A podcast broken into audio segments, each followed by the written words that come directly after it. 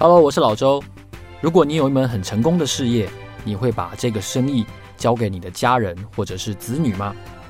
最近上映的一部电影叫做《Gucci 豪门谋杀案》，它其实是基于 Gucci 家族真实的故事而上演的。你想要了解这个故事吗？我准备了三本精装的 Gucci 精品帝国真实的欲望、爱恨与兴衰的套书要送给大家。我希望大家回答我这个问题。如果你有一门很成功的生意，你会送给你的子女和家人来传承吗？回答我这个问题，寄信到我的信箱，你就有机会得到这本书哦。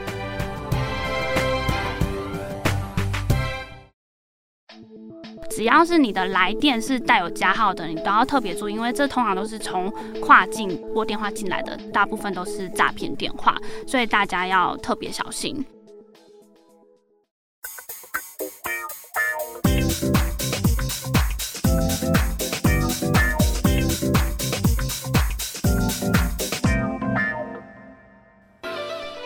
Hello，你好吗？哇，鞭炮鞭炮哇！大年初一，恭喜恭喜哇！在新年期间呢，老周的 Money Talk 还是一样要来聊一聊钱跟财富哦。嗯，这么多的鞭炮的声音象征着钱滚滚而来，对不对？但我想要提醒大家哦，不管你缺不缺钱，不管2021年你赚了多少钱，你在航运股、你在股市，或者是你在你的本业赚了多少钱，今天这集特别节目呢，都要提醒大家要格外小心一件事情。破财，破财，真的会破大财，不是发大财，是破大财。我要跟大家小心的一件事情就是诈骗。诈骗在二零二一年在台湾真的造成非常非常大的影响，也有非常多的人受害。很特别的一件事情就是，通常我们都不觉得自己会是那个受害者。真的接到了电话的时候，我们也都会觉得自己一定可以瞬间判断出来，然后把这个电话给挂掉，然后侧干打掉一下。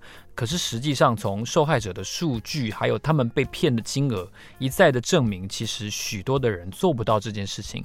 他们不知道怎么回事，就会在那个话术当中被迷惑了，然后被蒙骗了。甚至哦，他们有一些人甚至的房子也被就这样子哦迁走了，不能说骗走，因为他有的时候是一些合意的状况。所以啊，我们今天要来跟大家介绍我们特别来宾，在分享诈骗讯息的大数据的分析上面有很多很多的收获哦。这集我们邀请了两位特别来宾，首先是 Gogolook 的资深资料产品经理 Ada，另外一位受访者呢是袋鼠先生的产品负责人 Peter。邀请 Ada 跟 Peter 两位啊。跟老周来聊一下，到底二零二一年台湾的诈骗有多猖獗？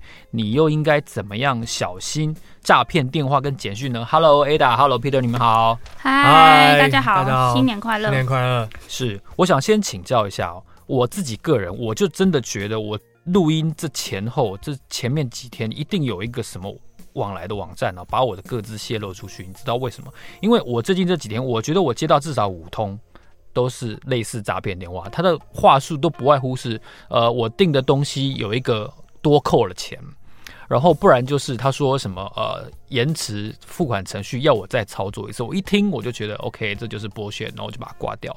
那他们的特点就是说，他们都是一个嗯，就是未显示号码。那我我可是我不会每一通都觉得检视清楚了之后我再接听，所以我就有发现，哎，好像这个不太对劲哦。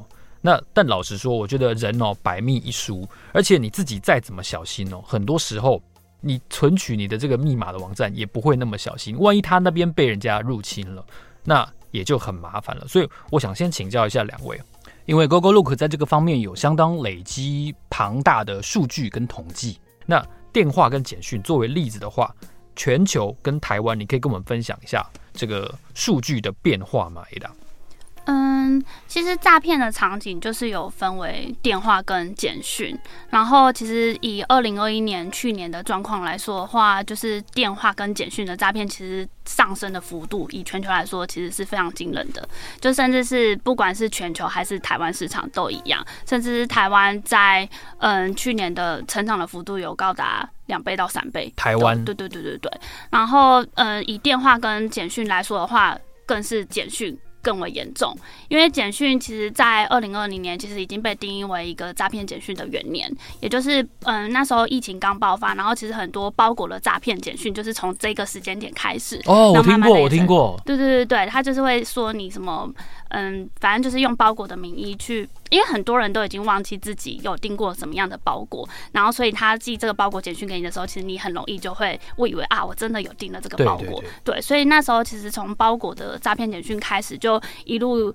发展成各式各样的诈骗简讯延伸出来，就包含可能去年其实就发生很多不同的实际的案例，可能像是嗯在年初的时候就有银行的诈骗简讯，他就是寄送一个链接给你，然后你以为它是真正的银行的链接，然后你点击进去之后，你就会无意识的输入出。自己的账号密码，然后他就会拿去做任何的操作，然后甚至到年终，因为疫情的关系，也有相关的就是嗯，不管是贷款啊，或者纾困啊等等的，然后再到嗯所谓的投资诈骗，就是其实以以台湾或者是全球市场来说的话，就是简讯的诈骗其实是应该说电话跟简讯都有成长的幅度非常的高，但是其中又以简讯更为严重。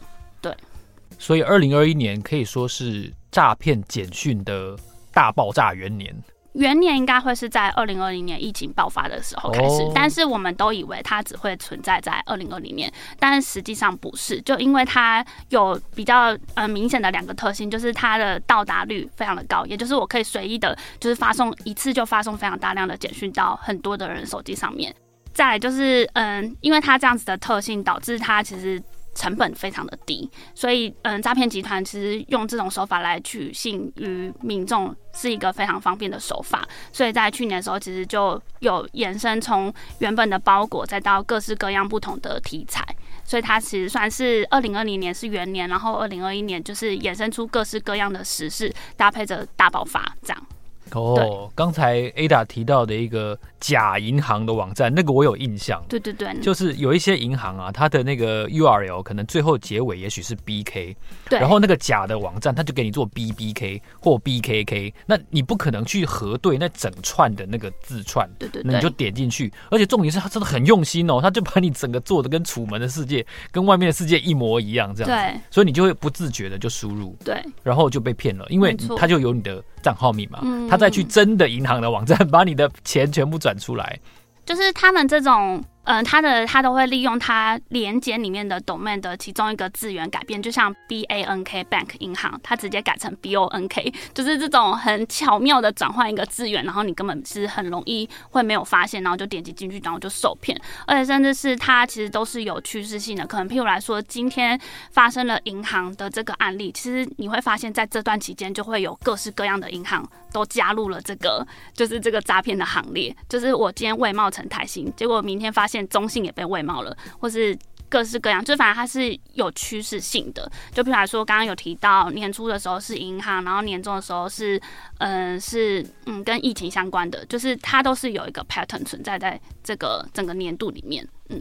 对啊，选在过年期间呢、哦，为什么不讲一些吉利的、喜气的东西啊？老周要谈一些，你看上次二零二一年这个年底的时候，我跟大家讲说要写遗嘱，就有人讲说，艾丽娜内哈，怎么为什么 年底的时候年初要讲写遗嘱，然后大过年的又要讲诈骗？我跟各位说，因为真的太严重了。真的，而且他就是赌你总有一次会被他骗到，所以他就是一直发送，一直发送，一直打给你。不然就是我我接到其中一种投资诈骗简讯，我可以念给大家听。我说：“嗨，我是啊，这个名字先不要讲，我是叉叉投顾的分析师。上次报给你的那只标股，你怎么都不加我好友呢？哎，这个一瞬间接到，你会觉得，哎哎，我是不是忘记这个朋友？我还想了一下，这个人到底是谁？后来发现，我靠，他根本是在诓我，你知道吗？所以他就是赌你有一天会变笨。”赌你在那在那瞬间是是脑筋是空白的，是放空的，他就会把你骗到了。所以像这样子的嗯诈骗的类型，我觉得是大家首先要特别注意的。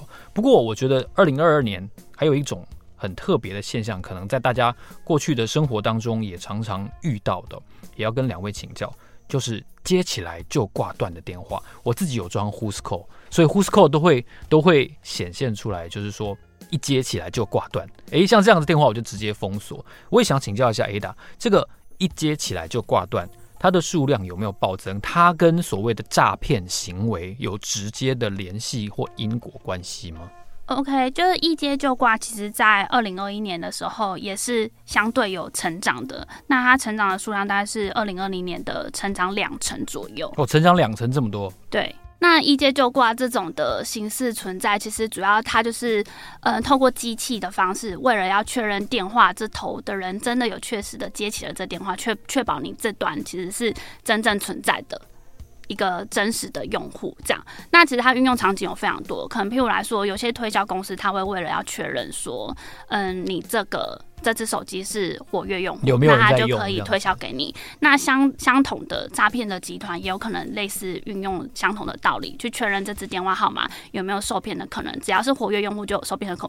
可能嘛。所以其实一接就挂它背后的原因就是用机器来确认你是一个活跃用户。那运用的场景其实有各式各样，就譬如来说刚刚所说的推销或者是诈骗。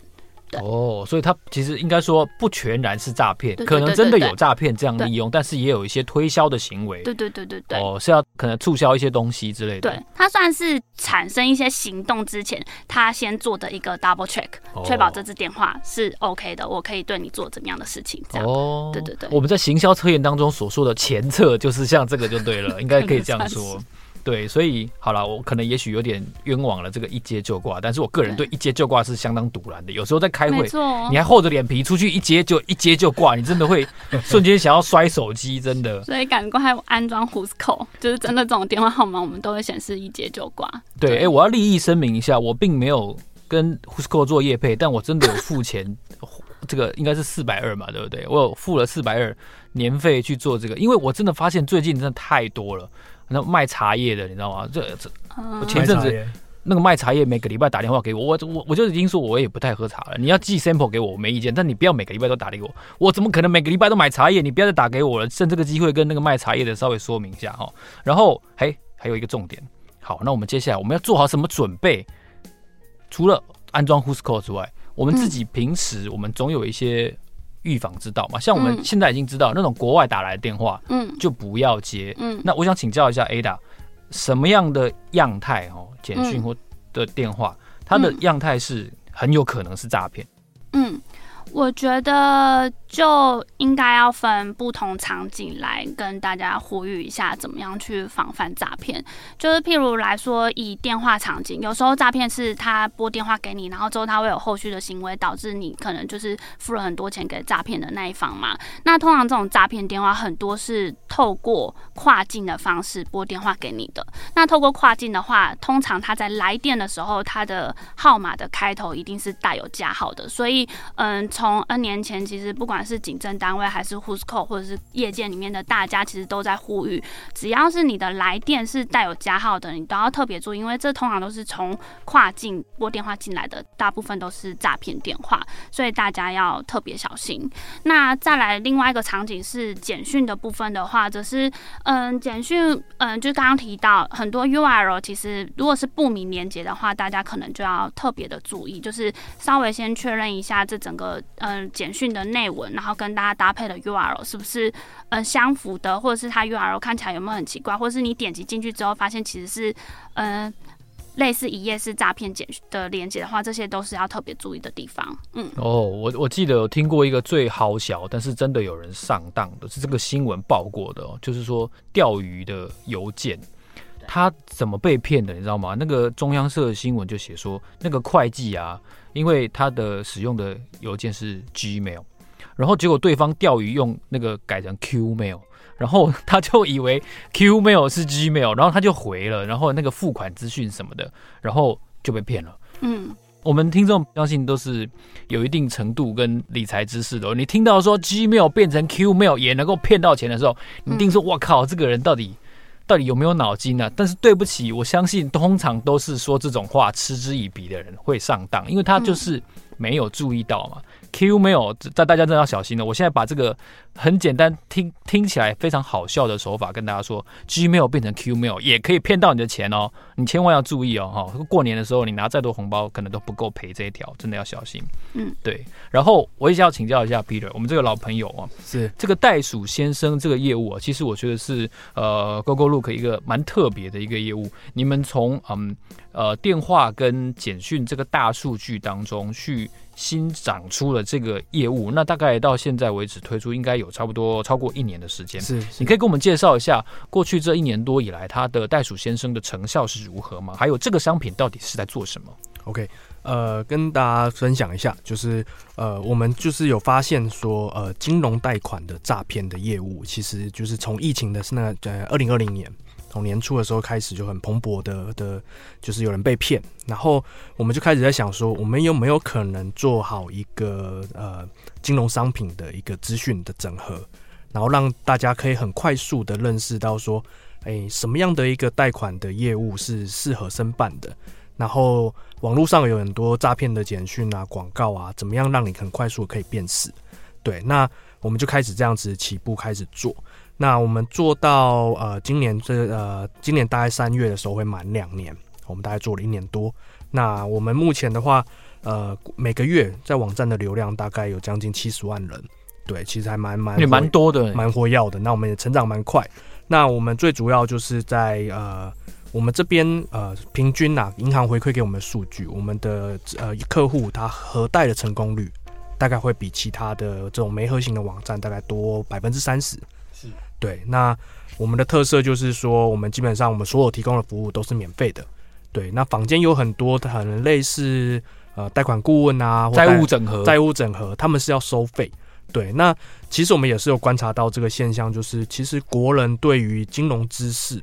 特别是贷款的资讯，其实他们，呃，我觉得这个这个部分也蛮有意思，就是说可以跟跟呃卓大哥分享，就是呃金融知识也好，或贷款的相关讯息，其实呃台湾在这块的教育其实蛮少的，对，那会变成说，我们自己深入去做这个行业的时候，会发现说，哎，民众会受骗，其实也不无道理，因为他他就是不懂。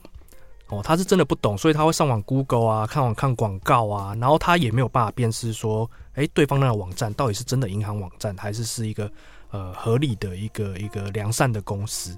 对，那所以我们就开始就就呃教导用户，然后让用户可以在我们网站上，哦，透过我们的服务的连接去跟呃合规的，哦，特别都是银行呃许可的方案，然后去收申请，大概是这样。其实刚才。这个 Peter 提到的一个重点，合规的银行取得的金融服务跟贷款，它相对来说是比较有保障。你要你要追溯啊，你要投诉，可能都是比较重要的。不过刚才我要呼应一下 Peter 提到的，呃，国人可能对于金融知识是比较嗯浅薄的，或者说缺乏的，这是我觉得这非常合理。因为你想想看，我们这一辈人哈，也许我们年纪没有差很多，是是，是，我们小的时候，你看压然后过年嘛，我们来讲过年压岁钱。爸妈都说什么？来来，我帮你保管，我帮你保管。对，然后保管到大学嘛，就是这样子。是是是是，然后大学之后啊，就是那钱呢？钱拿去缴学费啦。废话，我们家不用钱啊，我们不用过日子啊。是，是，对，就是这样一笔带过嘛。没错。那我们好出社会了，你看我们到二十几岁才开始真正拿到钱，然后拿钱来做事情。那你不会是很正常的啊？是，你一岁就会走路了，可是你二十几岁才会用钱，那你不被骗，谁要被骗？是，当然就是这样子嘛。我觉得华人这个这个现象非常的明显。奇怪，我好像突然义愤起来，但是我真的觉得，我真的觉得华人对于对于钱这件事情哦，非常的避讳。你看，嗯、我们长大了之后，跟老人家，老人家又避讳谈死亡，哦，避讳谈遗产。是小的时候又避讳谈你的钱被他拿到哪里去了。是他这一辈子哦，你跟你的长辈、你的家人，几乎都是避而不谈钱这件事情，很少我们不会。对啊，所以他有多少钱你也不知道，他要给你多少钱你也不知道。对不对？还有啊，他被骗了多少钱？你当然也不会知道啊。是，没错。所以我觉得，呃，袋鼠先生这个服务，它有趣的地方就在于，它提供一个比较，嗯，怎么讲？甚至就像你讲的，正规的方法，让大家能够接触到服务这件事情。不过，我好奇的是，你说，呃，它的核贷率哦，高于其他的平台百分之三十。是，欸，可是人家有有付钱呢，那为什么你们没付、没没收钱的这个服务 还可以？还可以做的比较好，它它运用的是一个什么样的技术去去确保说，哎，民众能够得到比较高的贷款去做他需要的事情。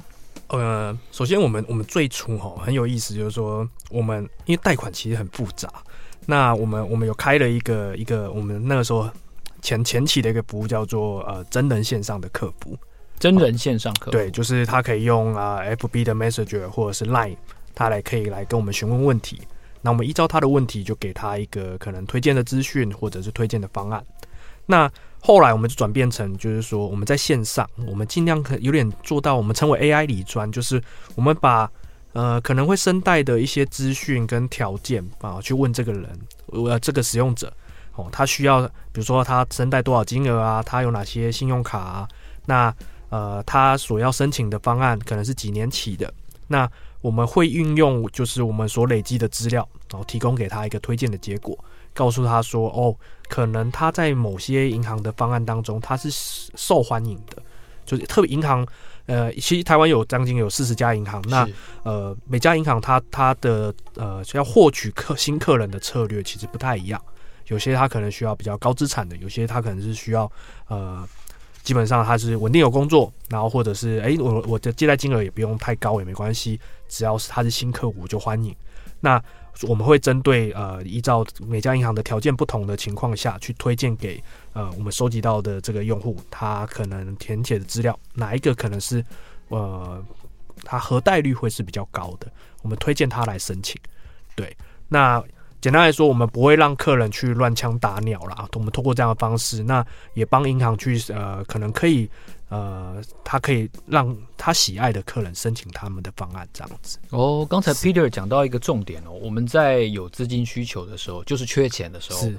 是。说真的，通常都是乱枪打鸟。对，没错，就是你家附近有什么银行，你就可能会想到那几家，然后你也不会想说你最近这几年的借借还的情况怎么样，是，然后你就随便想一个金额，比如说哦，我缺二十万好了，我可能就想借三十万，没错，那你也没有想到说到底你这几年信用状况怎么样，是是，是，哦，所以他其实是在。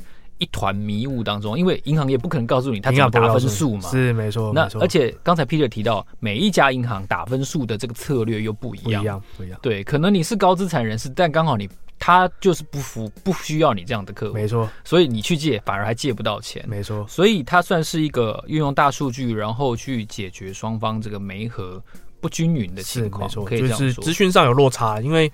呃，银行他也不会很大张旗鼓跟你讲说，哦，我就是想要什么样。对对，不可能啊，不可能。对对对，但金管会说公平待客，不要开玩笑，这个 这个会被金管会精简的。是是是，没错没错没错。我们会鼓励就是用户去申请，就是说目前某些呃银行，它其实它它它有很明确的哦，可能针对某一个族群，它想要去做呃接触到他们，对。哦，那我们提供的就是说，把这群客人啊去导引到他。那当然，他经过银行，他还是会有一个很正式的审核。对对对，也不代表说就是一定就是会过。对，不代表一定 pass 啊，应该这样说。没错，是。哦，最后啊，我想请教这个两位一个问题。我记得在去年我们做这个记者会的时候，其实我印象很深的一件事情，就是你们有提到你们会运用大数据，别人也会。他们，我这个所指的他们，就是有一群人，他们会。大量的去打电话，就好像这个这个取得资料库这样子哦，然后去一一的询问大家，这个接电话的人，你最近缺不缺钱？是我们有一个提供现金的方法，但是这个方法呢，可能需要你的房子的所有权状哦，然后把房子过户给他们，你就可以取得一定程度的资金。那据我了解，好像有一些人真的想要使用这个方法，那其实这个方法是合意的。你把你的房子过户给他，那你就得到了得到了现金，这是就是买卖嘛，哈。是，但是他用一个相对也许是市价比较低的价钱，或甚至是低很多的价钱，取得了这个房子。那他运用的方法是这个大数据的这个这个无差别的轰炸哦，像这样子的这个这个合法的取得房子。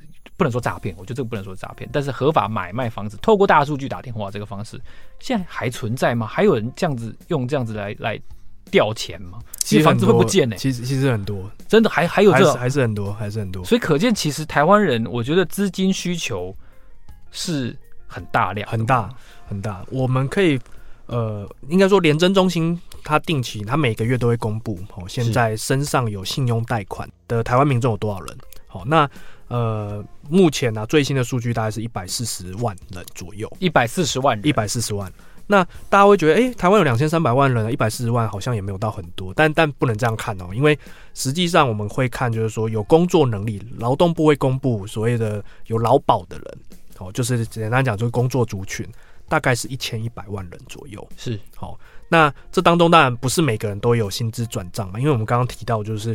呃，信用贷款，银行它很看重一个一个东西，就是你要有薪资转账固定的收入。对，那有薪资转账证明的人，大概差不多，呃，我如果数学数字没错，大概是六百到六百五十万到七百万人左右。好，那所以你可以想，就是大概有百分之二十五趴的人，他是有跟银行的信用贷款。那这个还不包含可能跟一些租赁业者。好，那这个数据其实可以分享，就是说，你可以想象你在职场工作上，你周围的同事。每四个人就有一个人，他跟银行有有借信用贷款，而且信贷利率不是比较高吗？呃，比房贷高啊。对，没错。对啊，对。那借贷这东西不会去跟别人讲，你拍谁供？拍谁供？因为你买房子你会说，哎、欸，我贷款多少钱？我买了一个新房子，你会很开心跟大家讲。可是信用贷款不一样，所以大家像我们也是做了这个之后才知道说，哦，原来台湾每四个工作。哦，上班族四个人当中就有一位，他身上是有信用贷款，有在掉头寸就对了。他可能也不到掉头，然后去年增加很多，是他去投资，因为因为他借利率才两趴多嘛。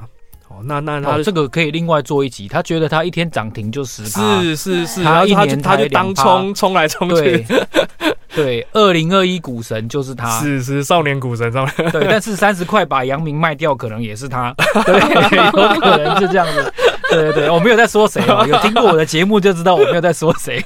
对对对，去年我我也可以跟周阿哥分享，就是联准会应该他都会公布嘛。去年有一个很有趣的现象哦，就是。呃，他都会公布，就是呃，我们称为就是前百分之二十五的人，他平均借的金额是多少？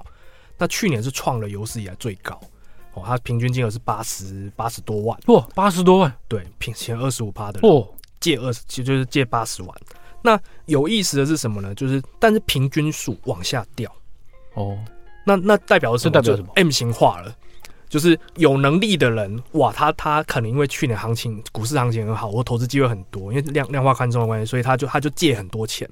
他他借钱，他他应该不是要为了生活，他是为了要去投资。对对对。那但中位呃平均数往下掉，原因是什么？就是表示说，呃后百分之二十五十趴的人，基本上呢，他能够借的钱变少了。哦。因为因为可能借很小笔的意思。借小笔了。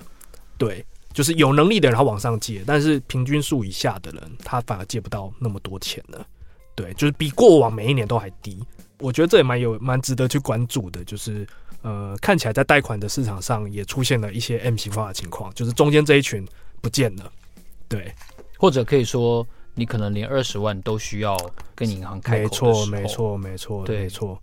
那但但相对其银行目前呢、啊，它它。借贷的最小金额，他标准都会希望说大概是三十万元上下。最小金额等于一次往来最少要借三十。对对，但最低可以借到十万块啦。哦，对，只是说他们标准都会希望说大概是三十万这样子。我觉得我我想要在这边跟听众朋友说，我觉得借钱不是坏事。嗯，被骗钱也不要沉默。为什么我要做这一集呢？因为我真的发现了，就是台湾人对于钱。很吝啬，很不好意思开口，加拍谢供，就像我们刚才在节目里面提到的，很多时候我们不知道要怎么跟呃真正需要钱的人问他是不是需要钱。那真正有在做一些比较高风险投资的，或者说就像你讲的用信贷来理财的人，可能他真的有掌握某些呃翻倍等等的能力，但是也有时候他其实是在用一个不那么有利的方法。在做杠杆跟做贷款，我觉得是时候的寻求金融资源上面的帮助哦，真的是其实你们在做的事情，也是大家应该要学习的事情。我觉得二零二二年，呃，除了寻找一些更多的投资机会之外，如果你有要寻求杠杆或者说寻求贷款的话，你们真的要先思考一下，就是第一个哪一个工具对你们来说最有利。那如果你自己本身财务状况可能不是那么稳定，就像刚才 Peter 讲到的，哦、呃，也许你甚至你是收入是拿现金的人，那你要怎么样取得贷款？你在真正需要钱的时候，你要怎么取得贷款？你就好好思考一下。你也许可以找一些，不管你要不要付费，你都可以找一些专家来帮你咨询。当然啦，就首先首先呢，你真的要自己先存一点钱了，十万二十万真的都可以，你不要手头上都完全没钱，然后你说我来信贷来投资一下。啊，那我真的觉得哦，这这这也落息进价，风险风险就是对对，我觉得风险就是要注意风险，好不好？大家大过年的，我就专门挑动大家不利的神经哦，敏感的神经来跟大家讲一些逆风的事情。所以如果你喜欢这集关于贷款、关于诈骗的话呢，记得在 Apple Podcast 给我们按五颗星，也记得去下载一下 Who's Call，然后支持一下 GoGoLook，因为我觉得他在至少在我生活当中是帮了我蛮大的忙，给我很多那个什么那个投资啊，然后一接就挂啊，然后卖茶叶啊这些我通通通都给他封锁，让我生活稍微清静一点。好，今天非常谢谢 Ada，非常谢谢 Peter 来到我们的节目现场，谢谢两位，谢谢谢谢感谢感谢，很开心。老周的 Money Talk，让我们下一集见，谢谢，拜拜，谢谢，拜拜，拜拜。拜拜。